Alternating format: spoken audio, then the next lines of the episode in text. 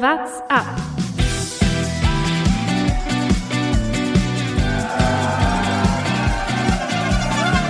Alle rüber, Jatzak, alle! Alle rüber!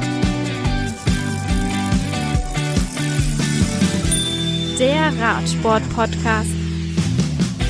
Noch knapp drei Wochen sind's bis zum großen Wiedersaisonstart, muss man ja sagen. Bei der Strade Bianche in Italien am 1. August geht's weiter mit der Radsportsaison und ihr erwartet natürlich vollkommen zu Recht hier die Vorbereitungsfolgen für diese Saison. Es gibt viel zu besprechen. Chris Froome er ist wieder am Start oder beziehungsweise geht an Start für Ineos und wechselt aber nach diesem Jahr zu Israel Cycling Akademie. Da Lukas äh, diese Woche überhaupt keine Zeit hatte und Thomas jetzt aktuell im Urlaub ist, hatten wir, beziehungsweise Thomas und ich, schon eine Folge aufgezeichnet. Eine kürzere zwar, aber wir haben eine Folge aufgezeichnet gehabt, um euch mit den Infos zu versorgen. Jetzt ist allerdings ein Problem aufgetreten, genau bei mir. Ich habe nicht richtig gespeichert. Deshalb sitze ich jetzt hier alleine, wo ihr normalerweise Lukas mit seinen wunderbaren Anmoderationen erwartet, äh, vollkommen zu Recht natürlich. Und ich sitze hier und bin dafür verantwortlich, dass wir keine komplette Folge äh, diese Woche veröffentlichen können. Und deshalb haben wir uns für eine kleine Alternative entschieden. Lukas kann, wie gesagt, gar nicht. Thomas ist im Urlaub in Italien und da wollen wir jetzt auch mal hinschalten und nachfragen, wie es bei ihm so, wie es bei ihm so läuft. So, hallo Thomas in Italien. Wie läuft's bei dir? Ja, mega gut. Wir sind gerade in Livigno, hab mir gerade eine sehr, sehr gute Pizza in der Mittagspause schmecken lassen. Äh, muss sagen, äh, ich glaube, wir dürfen uns nie wieder für Radrennen akkreditieren oder so. Einfach nach Livigno fahren. Ich habe schon so viele Profis gesehen. Hier sind nur irgendwelche Profis im Trainingslager, irgendwelche Teamfahrzeuge. Das goldene Rad von Greg von Avermaet habe ich vorhin schon gesehen. Das ist der Wahnsinn. Komm auch mal her. Ja, ich habe auch schon überlegt, äh, es sieht auf jeden Fall auf Instagram sehr, sehr gut aus, was du da raushaust. Der Punkt ist nur, dass natürlich äh, ein bisschen viele Berge da sind, Thomas. Wenn du eine Strecke für mich hast, wo es nur auf, auf der Ebene geht, dann äh, melde ich mich. Hast du da was im Angebot? Ja, tatsächlich. Also gibt hier einen ganz langen Tunnel, wo äh, Gazprom-Team vorher mit 6TT Teamzeit fahren irgendwas gemacht hat. Aber da können wir auch mal fahren. Man kann auch schön wandern hier. Das ist alles schön. Livigno kann man sehr touristisch, aber man kann es echt empfehlen. Das ist top. Aber Jonas, meine Frage, äh, stimmt das, dass du das mit unserem, mit unserer Analyse hier, mit unserem Vorgespräch, mit der Aufnahme, hat das nicht hingehauen? Nein, das hat leider wirklich nicht hingehauen. Ich habe mich äh, schon, äh, ich bin schon zu Kreuze gekrochen in der Anmod, äh, deshalb rufe ich dich jetzt hier nochmal an über Telefon und Ja, ja, störe dich in deinem legendären Urlaub, was natürlich eine Katastrophe ist. Ähm, Ja, aber dann müssen wir quasi alles, was wir in unserer fachlichen Analyse äh, zu Froome-Wechsel und so weiter, dann müssen wir das in zwei Wochen nochmal machen, oder? Oder, ja. Ja, die kommt in, die kommt in zwei Wochen dann, unsere, unsere fachliche Analyse. Berge kann dann sicher auch wieder, dann sind wir wieder zu dritt. Ähm, die Frage ist für mich noch so ein bisschen, wie viel, wie viel Höhenmeter hast du bisher, wie viele Tage bist du unterwegs? Äh, wir sind jetzt heute am Tag drei, also wir haben am Anfang, am Anreisetag ein kurzes Einrollen gemacht, ähm, haben am ersten Tag 3000, gestern sind wir Stelvio von zwei Seiten hochgefahren, also dreieinhalbtausend, heute nochmal 3000, wir liebäugeln mit den 20.000 in der Woche irgendwie, wenn das hinhaut, mal schauen.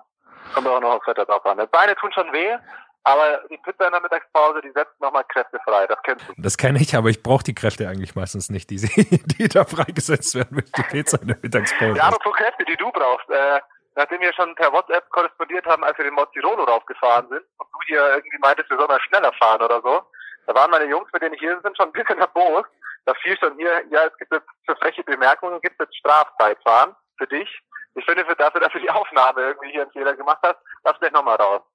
Also, Jonas, diese Woche zweimal Strafkilometer für dich. Ja, äh, nur um das kurz zu erzählen, ihr habt äh, noch eine, ihr hattet noch die Kraft, eine Sprachnachricht aufzunehmen, während ihr da hochgefahren seid und habt so ein bisschen erklärt, dass da eine, äh, eine Profiradtruppe an euch vorbeigefahren ist. Ja, und ich habe nur frech dazu geschrieben, äh, ob ihr euch nicht da hinten dranhängen könnt. Und dann wurde mir tatsächlich ein Strafzeitfahren äh, aufgebrummt, aber es, der Punkt war so ein bisschen bei mir, äh, dass ich zu dem Zeitpunkt wohl das Unsportlichste gemacht habe, was man sich überhaupt vorstellen kann. Ich habe äh, gleichzeitig äh, Motorsport geschaut. Äh, ich glaube, unsportlicher geht's fast nicht mehr. Eieiei. Ja, äh, es wird Zeit, dass wieder Radrennen sind, dass du in der Arbeit nicht nur noch Motorsport schaust, sondern hier auch mal wieder Strade Bianche oder sowas dir reinziehen kannst. Weil die Sprachnachricht, die ging auch nur an ein, zwei Stellen zwischendurch. Und am Motirolo ist das Verrückte. Normalerweise denk, also ich bin kein Bergfahrer, normalerweise ist ab 7, 8 Prozent für mich hart. Und am Motirolo denkst du dir bei 10 Prozent, ach ja, Flachstück. Geht ja, kurz mal Pause. Das ist der komplett, das ist komplett verrückt einfach. Also in der Folge, wo wir Paul Martin zu Gast hatten und der meinte, ja, angehen, ist der Mortirolo das richtige Stichwort. krass. Also wir haben den Gott sei Dank auch gleich am ersten Tag gemacht, wo die beide noch was konnten. Am Gabia danach ging dann schon auch nicht mehr so viel. Ja, 10 Prozent äh, ist natürlich eine Ansage für eine Erholungsphase, aber gut, äh, ich will das mal akzeptieren von euch. Ich weiß ja, wie ihr drauf seid.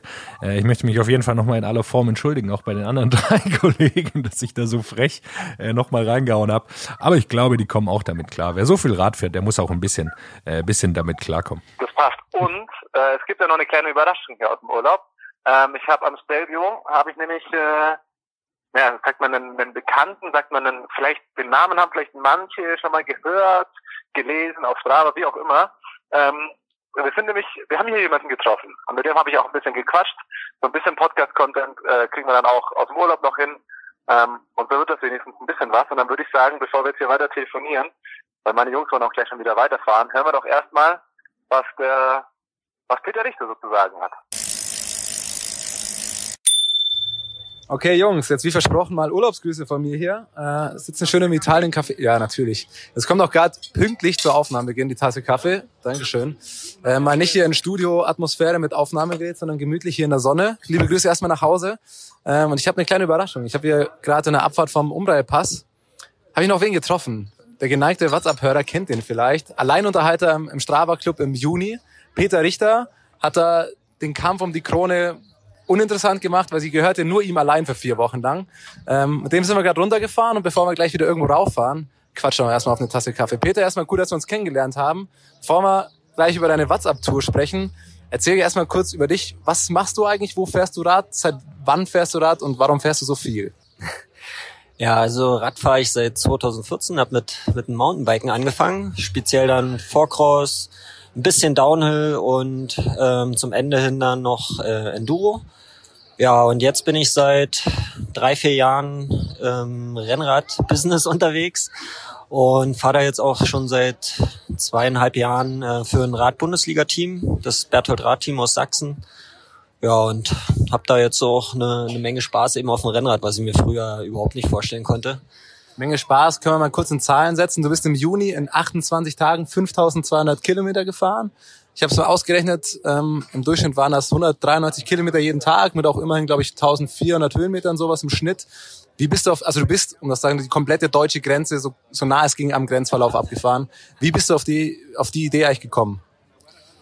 Ja, also erstmal fährt man ja, wenn man Radbundesliga fahren will, ähm, eh schon relativ viel Kilometer mit seinem Rennrad im normalen Training. Und jetzt kam dann eben durch diese ganze Corona-Geschichte eben der Punkt, dass wir gar keine Wettkämpfe hatten und so ein strukturiertes Training in dem Sinne jetzt gar nicht mehr nötig war und aber man ja trotzdem Bock hat, einfach Rad zu fahren. Und da ich mir über den Winter ein Rad zugelegt hatte, was geländetauglich ist, also so in Richtung Gravel, ähm, hatte ich dann auch so den Gedanken, na Mensch, da könnte man ja mal so eine kleine Reise unternehmen und hatte einfach nur mal den Gedanken, man könnte ja mal um Deutschland fahren, habe das dann mal ganz entspannt mal bei Komoot durchgeplant, ohne jetzt hier irgend schon einen festen Plan zu haben, um dann einfach mal eine Vorstellung zu haben und dachte, ja, das kann man ja eigentlich mal machen. Ähm, hab dann mir vier Wochen frei organisiert, ähm, mit bei einem Kumpel noch zwei Radtaschen bestellt und eine Woche später ging es dann los. Also dann wurde es natürlich noch mal ein bisschen hektisch, mal alles ausprobieren und die Strecken detaillierter planen etc. Ja, und dann ähm, saß ich auch schon auf dem Rad. Also es ging dann alles schneller als gedacht. Jetzt fragt man sich oft, wo ist es in Deutschland am schönsten zum Radfahren? Jetzt bist du überall gewesen, die ganze Grenze. Verrat's uns. Ja, ist echt gar nicht so gar nicht so einfach. Ne? Also ich komme ja aus dem Flachland. Ähm, dementsprechend ist es eigentlich immer schön, ähm, wenn wenn mal ein paar Berge da sind. Was ich auf jeden Fall gut eingeschätzt hatte vorher, war, dass es im, im Erzgebirge am härtesten wird. Damit habe ich auch begonnen. Da war dann die zweite Etappe auch gleich schon mit 3600 Höhenmetern. Und das mit dem Gepäck, da war ich halt froh, dass ich da noch frisch war denn das war wirklich, wirklich hart. Ähm, worauf ich mich eigentlich gefreut hatte, waren die Alpen. Aber da hatte ich Pech mit dem Wetter. Dementsprechend habe ich dann meistens nur die halben Berge gesehen, weil ab dann waren nur noch Wolken. Äh, überrascht war ich von der luxemburgischen Grenze. Das hat mir wirklich äh, ganz gut gefallen. Da, so leichte Hügel, äh, schöne Landschaft, wenig Verkehr in, an den Straßen, wo ich da unterwegs war. Und dann nochmal oben die Flensburger Ecke. Das war dann eine, eine schöne Abwechslung nochmal zur Nordseeküste. Wo, da hat's mir dann auch nochmal ganz gut gefallen dann da an der Ostsee. Zusammengefasst, man kann überall gut fahren. Ja, also das, das kann man schon so sagen. Also man hat zwar so ein paar Ecken, wo man schon so wusste, das wird vielleicht ein bisschen öde, aber das ist dann wahrscheinlich auch einfach der Routenplanung geschuldet. Also gerade von ja, von der Schweizer französischen Ecke runter in die Pfalz, die ganze Zeit am Rhein entlang. Das ist natürlich etwas öde in dem Sinne. Ähm, und dann auch oben Rügen wusste man schon, da wird ein das ein oder andere Kopfsteinpflasterstück erwarten. Aber ja, also ich, man hat schon überall schöne, schöne Sachen gefunden. Am Ende hängt das auch wirklich immer vom Wetter ab. Ne? Also wenn die Sonne scheint, dann kann es einem überall gefallen. Und wenn es wenn es halt pisst wie aus Eimern, wie ich es eben auch in den Alpen hatte, naja, dann kann man sich das auch mal abgewöhnen. Also war das dann vielleicht das Härteste, dass es in den Alpen mit dem Wetter oder war es doch das Erzgebirge? Wo hattest du deinen Durchhänger? Hängt das mit dem Zeitpunkt zusammen, dass man sagt, okay, nach drei Wochen hier mal irgendwo im Regen gesessen, da macht es keinen Bock mehr? Oder wo warst du am ersten Mal, wo du sagst, boah, warum mache ich das eigentlich? Also am zweiten Tag im Erzgebirge hat man sich schon gefragt, äh, wie das jetzt hier so weitergehen soll. Das ist früh. Ja, ja. Und da war ich noch frisch, ne? Also zum Glück sind die Etappen dann etwas kürzer geworden, beziehungsweise nicht mehr so höhenmeterlastig. Um, aber sonst, ja, in, in den Alpen war es schon ein Tag wirklich bescheiden. Also da hatte ich die letzten vier Stunden an so einem acht, neun Stunden Tag im strömenden Regen. Das, das geht dann schon ganz schön, ganz schön auf den Kopf.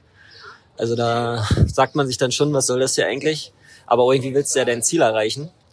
Ähm, aber wirklich der härteste Tag war, war oben an der Nordsee. Das hatte ich jetzt so nicht erwartet, aber dort hatte ich dann einen kompletten Tag nur Gegenwind. Und die Strecke ist halt dort auch nicht so abwechslungsreich gewesen. Ne? Mein Ziel war es ja immer so grenznah wie möglich zu fahren und an der Küste dann eben so nah wie möglich immer am Wasser.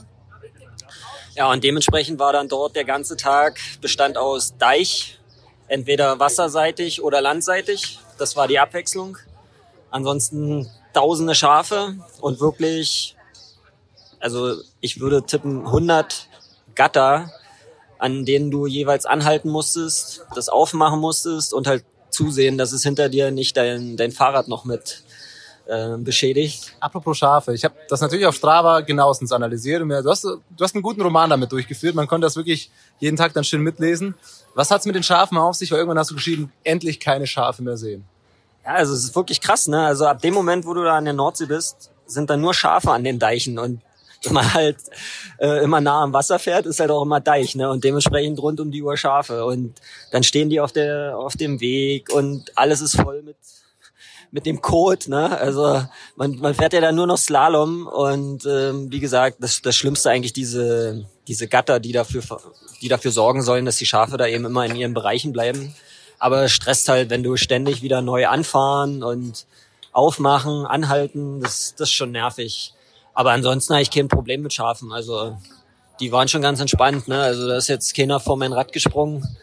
Die, die meisten haben einfach nur gedacht, was ist das für einer hier? Aber das, das hat schon gepasst. Das haben wir uns auch gedacht über Strava. Nein, Spaß. Aber wir haben mit Fiona Kolbinger mal gesprochen. Die hat auch vor ihrem Transcontinental Race gemeint, mit die längste Zeit geht dann für die Routenplanung drauf. Wie lange hast du gebraucht, um wirklich die klassische Route, die ein Routenplaner vielleicht mal plant, nochmal überall auszureizen und jede Kurve im Grenzverlauf noch mitzunehmen. Wie lange dauert das? Ja, also wie ich ja vorhin schon meinte, hatte ich ja im Vorhinein das so ein bisschen äh, mit Komoot durchgeplant.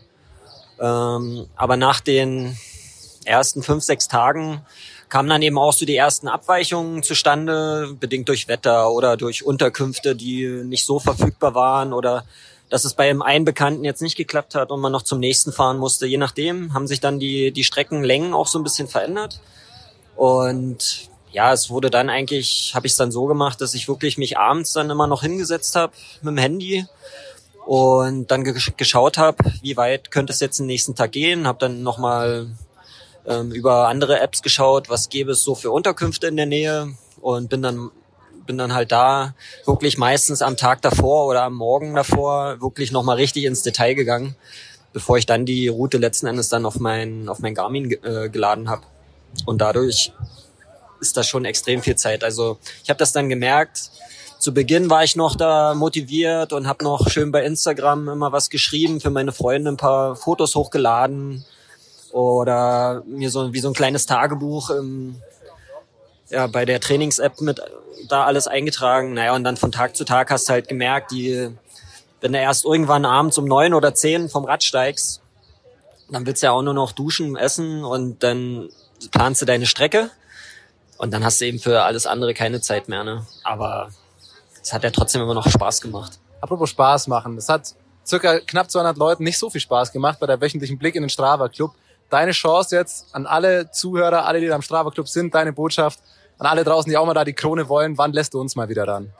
Ja, also jetzt nach der Tour bin ich ja erstmal in die in die ganz entspannte Ruhephase übergegangen. Also normal fahre ich nicht so eine Strecken. Ne? Also da braucht ihr euch keine Sorgen machen. Eigentlich, wie ich ja auch geschrieben hatte, ähm, sollte es ja auch ein bisschen der Motivation dienen. Ne? Also der ein oder andere, der sagt sich dann vielleicht schon, vielleicht steige ich heute nochmal aufs Rad. Ne? Also das war ja auch so nicht geplant, da jetzt hier irgendwie da den, den Strava Club aufzuräumen, um Gottes Willen. Ich fand es halt ganz witzig, als ich den Podcast gehört habe und äh, dachte, naja, vielleicht, vielleicht interessiert ja dann den einen oder anderen, was ich, äh, was ich hier gerade mache, wenn ich, wenn ich da mal mit dabei bin. Wir können gerade mal erzählen, wir sitzen hier zu fünft am Tisch. Es gab von vier Leuten Kopfnicken bei deiner Aussage Motivation, ob sich der ein oder andere auch mal ins Rad setzt. An der Stelle Jonas Bayer, liebe Grüße nach Hause, fahr doch auch mal eine Runde. Dann kannst du im Strava Club auch mal ein paar, paar Plätze nach vorne klettern. Jetzt hast du vorhin erzählt, du bist auch im Rad, äh, Rad Bundesliga-Team, hast vorhin beim Mittagessen, es gab sehr leckeren Kaiserschmarrn und Macaroni, war sehr gut, du hast erzählt, Du bist bei dir im Team mit der Älteste. Was haben denn die jungen Kollegen gesagt, als du da zu, nach Hause gekommen bist? Bist du verrückt oder was machst du eigentlich? Oder was waren die Reaktionen so von, von den Teammitgliedern? Naja, also das haben ja viele wirklich auch erst mitbekommen, als ich dann unterwegs war. Ne? Also wie schon gesagt, das war ja alles sehr, sehr kurzfristig. Und ich habe da auch jetzt keinen keinen großen Zirkus drum gemacht. Ich bin halt einfach losgefahren, habe meinen mein Kumpels da irgendwie Bescheid gesagt. Den ersten Tag sind die da teilweise die ersten 200 Kilometer mit mir zusammengefahren. Dann den nächsten Tag hatte ich wieder Begleitung. Das war ja auch eines so der Hauptziele, ne? dass ich möglichst viele bekannte Freunde aus, aus meiner ganzen sportlichen Zeit so wieder treffe. Und dann war es eben cool, wenn ich dann irgendwo in, in den Alpen ankomme und auf einmal wartet da ein Kumpel, mit dem ich jahrelang zusammen zu den Downhill-Rennen gefahren bin. Ne? Und dann begleitet er mich da 90 Kilometer von meiner Strecke und fährt dann halt wieder fährt dann halt wieder heim, aber es ist einfach mega geil, ne? Dann, dann das so nochmal zu verbinden. Und die Jungs von meinem Team haben es natürlich dann nach und nach dann über Strava mitbekommen und dann so, Mensch, wie weit willst du denn eigentlich noch fahren? Und irgendwann haben, haben sie es dann so mitbekommen, dass ich ja anscheinend komplett rumfahren will. Und da haben sie natürlich auch mit dem Kopf geschüttelt, ne? Aber letzten Endes haben die sich auch gesagt, momentan bringt's halt nichts, jetzt hier irgendwelche Intervalle zu ballern oder sonst was zu machen. Und da kann man wirklich auch mal, mal so eine Dinge machen, die du vielleicht sonst nie wieder so hinkriegst. Ne? Ich habe die Erfahrung gemacht, wenn man Kopfschütteln erzeugt, hat man meistens was Gutes gemacht, vor allem wenn es mit Radfahren zu tun hat. Ähm, jetzt haben wir langsam unseren Kaffee ausgetrunken. Wir haben uns ja gerade eine Abfahrt vom Umbreier getroffen, sind einmal schon hier runtergedüst. Ähm, jetzt würde ich fast vorschlagen, fahren wir aufs Stelvio noch mal rauf. Kommst du noch mal mit? Ja, klar. Also da können wir ruhig noch mal ein bisschen quatschen. Dann fahren wir rauf, quatschen oben nochmal. Die anderen Jungs sind, glaube ich, auch parat. Einmal nochmal Stäbe rauf. Jungs, äh, daheim, Jonas, Lukas und alle Hörer. Wir melden uns dann gleich wieder irgendwann. Wie lange brauchen wir? Ich weiß es nicht. Zwei Stunden schaffen wir schneller. Es wurden hier gerade zwei Finger nach oben gehalten. Die Nudeln sind verdaut, wir fahren jetzt rauf und melden uns dann gleich vom, vom Stelvio nochmal. Stravazen Stelvio. Bis später, Jungs. Gut, wir sind noch ein bisschen außer Atem. Wir nehmen die Eindrücke direkt mal mit. Das erste Interview auf über 2700 Meter Höhe. Ich muss sagen, das Panorama zum Arbeiten war schon mal schlechter. Peter, wir sind jetzt oben am Stilfseejoch. Anfangs war mal der Plan, wir unterhalten uns zwischendurch kurz. Den habe ich relativ schnell verworfen. Ich konnte nicht mehr sprechen. Wie ging's dir? Naja, also ihr seid schon ordentlich hochmarschiert. Also ein Pläuschen war jetzt nicht unbedingt mehr so an der Tagesordnung. Ne? Und dadurch, dass wir ja schon von der anderen Seite einmal hier hoch mussten heute, ist man jetzt auch schon gut bedient. Ne? Was hast du das bestellt? Bei mir gibt's jetzt Cappuccino und Cola. Ja, ich habe eine Apfelschorle und eine heiße Schokolade. Ne? Also es ist ja recht kühl hier oben. Ne? Und ähm, Oder geht die, was geht, geht da die Analyse schon raus? Ne, 2742 sind wir. Ah, ist gut. Ist schon ein bisschen kalt draußen gewesen. Aber wir können gerade mal beschreiben, so, hier, Radio heißt ja immer Bilder am Kopf malen. Cola? Ah, da kommst du gleich schon. Jawohl, hier bitte. Entschuldigung, die Unterbrechung. Danke. Ja, wir haben jetzt gerade kurz den Blick hier draußen. Auf wie viel Kern sind das? Weiß das jemand? Jemand von 48. 48 Kern und die Hälfte von sehen wir von hier. Es war hart. Ich bin zum ersten Mal gefahren. Peter, wie oft bist du hier schon drauf? Ja, müsste so das sechste oder siebte Mal sein. Ja, was ich, was ich eigentlich auch noch mal wissen wollte, du bist ja auch im Rad-Bundesliga-Team, hast du vorhin erzählt. Kannst du vielleicht dazu noch was sagen? In welchem Team bist du da genau? Seit wann fährst du da in der Bundesliga? Also Bundesliga fahren wir seit dem letzten Jahr mit dem Berthold Rad-Team. Ähm, muss aber natürlich dazu sagen, dass es da natürlich schon richtig Sport ist. Also ich bin da noch nicht so viele Rennen mitgefahren. Ich war in Düren dabei und hatte da auch relativ schnell einen Defekt. Ähm, Zeitfahren in Cottbus bin ich mitgefahren. Und ähm, ja, wie gesagt, das ist schon, das ist schon richtig Sport dort und da sind wir eigentlich froh, wenn wir da äh, ein bisschen mitfahren können, Erfahrungen sammeln können. Da geht's ja dann vor allen Dingen auch um unsere Nachwuchsfahrer, die ganzen U23er, das ist ja der Hauptfokus. Und ja, in meinem Alter ist es dann eher noch so, noch paar Dinge erleben, die man, die man vorher noch nicht so mitgemacht hat. Ne? Also immer, immer hier und da eine neue Premiere. Letztes Jahr das erste Mal eine deutsche Meisterschaft auf der Straße mitgefahren, nachdem ich schon im Enduro, im Downhill, im Vorcross, ich glaube im Dual-Slalom, bin ich ja überall schon mal eine DM gefahren. Aber halt, dass ich dann mal irgendwann nochmal mit den Straßenprofis irgendwo bei einer DM am Start stehe, das war dann auch nochmal irgendwie so ein Highlight für mich. Auch wenn es natürlich sportlich dann eine andere Welt ist und man da ja nicht wirklich ähm, irgendwie mitfährt. Ja, aber um das einzuordnen, du hast vorhin erzählt, du bist auch beim Münster Giro 2017 oder was 2018, wo du im Elite-Rennen Dritter geworden bist. Also das ist jetzt nicht, das ist schon gehobenes, äh, nicht ganz Elite oder ganz nicht Weltklasse-Niveau, aber so die Stufe drunter ist das schon, geht schon. Ja, also auf flachen Strecken, da kann ich noch so meine, meine Fertigkeiten, die ich dann quasi in der Jugend beim, beim BMX und beim Vorcross gelernt habe, den Sprint, den kann ich da schon noch manchmal auspacken, wenn das Rennen ganz gut läuft. Aber ja, sobald dann ähm, Wellen kommen und richtig hart Radrennen gefahren wird, dann, dann fehlt dann einfach die Erfahrung und die Kilometer in den Beinen und von daher bin ich schon zufrieden, wie das alles so läuft. Das macht mir Spaß und ja, alles in Ordnung. So, jetzt kommt ein Cappuccino. Müssen wir noch mal kurz unterbrechen. Das nehmen wir jetzt einfach live so mit. Das müssen sich jetzt alle anhören. Ja. Ah, guck mal. Das ist der Kakao. Okay, dann so. sehr gut. Okay. Ähm, ja, du bist letztes Jahr Deutsche Meisterschaft mitgefahren. Fährst du dieses Jahr beim Deutschen Meisterschaft dann auch wieder mit? Oder ist das dieser eh anders? Ich bin ja gar nicht ähm, der BDR hat jetzt vor kurzem bekannt gegeben, dass sie einen Ersatzausrichter für Stuttgart bekommen haben. Ähm, da hat wieder der Dietmar Lohr vom Sachsenring ähm, ja, sich angeboten und ähm, möchte diesmal die, die Veranstaltung nur auf dem Ring machen. Letztes Jahr sind wir noch rausgefahren. Ähm, ja, es ist natürlich von der Strecke würde sich vielleicht der eine oder andere was anderes wünschen, aber irgendwo bei den ganzen Umständen, die wir da zurzeit haben, ist man, denke ich, danke, ist man, denke ich, ähm, doch froh, dass es eine deutsche Meisterschaft gibt. Und ja, da muss man sehen, wie sich das dann dort gestaltet. Ne? Also werden natürlich alle mega heiß sein. Äh, Hauptsache Radrennen fahren ist ja momentan so das Ding. Und ich bin sowieso gespannt, was, was uns dieses Jahr noch an, an Rennen bevorsteht. Ne? Heißt du, ihr wisst auch noch nicht viel mehr, was Bundesliga angeht? Also ich weiß, dass jetzt in Nürburgring abgesagt war. Dann als nächstes habe ich, glaube ich, Sebnitz auf dem Plan. Und das ist dann auch schon im September. Und ob vorher, vorher wird wahrscheinlich in, in, in Sachen Bundesliga vielleicht noch das Mannschaftszeitfahren in Gentin. Ähm, das ist am 1. September-Wochenende. Aber mal schauen.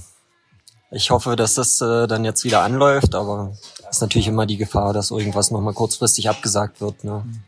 Okay, wir drücken die Daumen. Wir hatten im Podcast immer vor, auch zur Rad-Bundesliga mal eine Folge zu machen. Vielleicht, vielleicht funken wir dich dazu in ein paar Wochen nochmal an, wenn wir, da, wenn wir dazu dann mehr wissen. Ansonsten will ich jetzt sagen, Jungs, äh, der Kaffee, die heiße Schokolade, es wird alles ein bisschen kalt hier oben. So arg viel Sauerstoff ist im Kopf auch nicht mehr übrig. Das war's dann mit den Urlaubsgrüßen hier aus Italien. Zweimal Stellbe am Tag muss reichen. Ich bin dann mal raus.